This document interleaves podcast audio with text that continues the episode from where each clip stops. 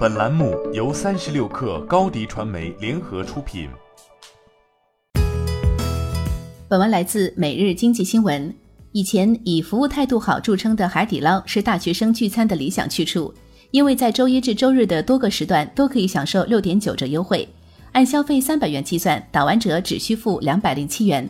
但海底捞近日宣布，十月一号后取消六点九折优惠，取而代之的是工作日七点五折和周末八点八折优惠。并且把时间限定在深夜至凌晨，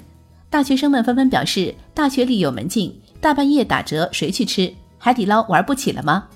海底捞确实压力不小，上半年海底捞增长强劲，收入一百一十六点九五亿元，同比增长百分之五十九点三，但存在翻台率、同店销售增长率持续下滑的趋势，店铺数量快速增长的同时，成本也水涨船高，原材料成本同比上涨增长百分之五十九点九。员工薪资同比增长百分之六十五点八。近期，国金证券发布了多篇对海底捞的看空报告。八月二十号晚间，海底捞发布半年报，二零一九年上半年集团收入一百一十六点九四亿元，同比增长百分之五十九点三，营业利润九点一二亿元，同比增长百分之四十点八九。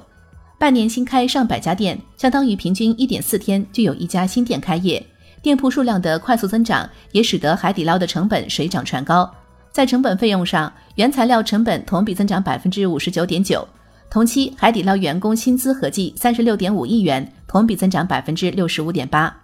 此外，尽管海底捞财报数字亮眼，但暗含翻台率、同店销售增长率持续下滑的问题。数据显示，今年上半年海底捞的翻台率自二零一七年起再创新低，从二零一七年上半年每天五次跌至每天四点八次。同店销售增长率也由二零一七年上半年百分之六点四减少至百分之四点七。由此可见，海底捞目前面临着规模扩张和成本增加的矛盾。七月十五号，国金证券发布名为《海底捞 E H 持久运营表现稳定，但市场预期过高》的研报。在研报中，国金证券指出，海底捞门店实际展业和运营情况与市场假设存在一定预期错位，将海底捞的评级从增持改为减持。目标价降至二十二点二三港元。在国金证券看来，目前海底捞股价隐含市场对公司未来三年百分之五十到百分之六十的净利润复合增速预期很难达到。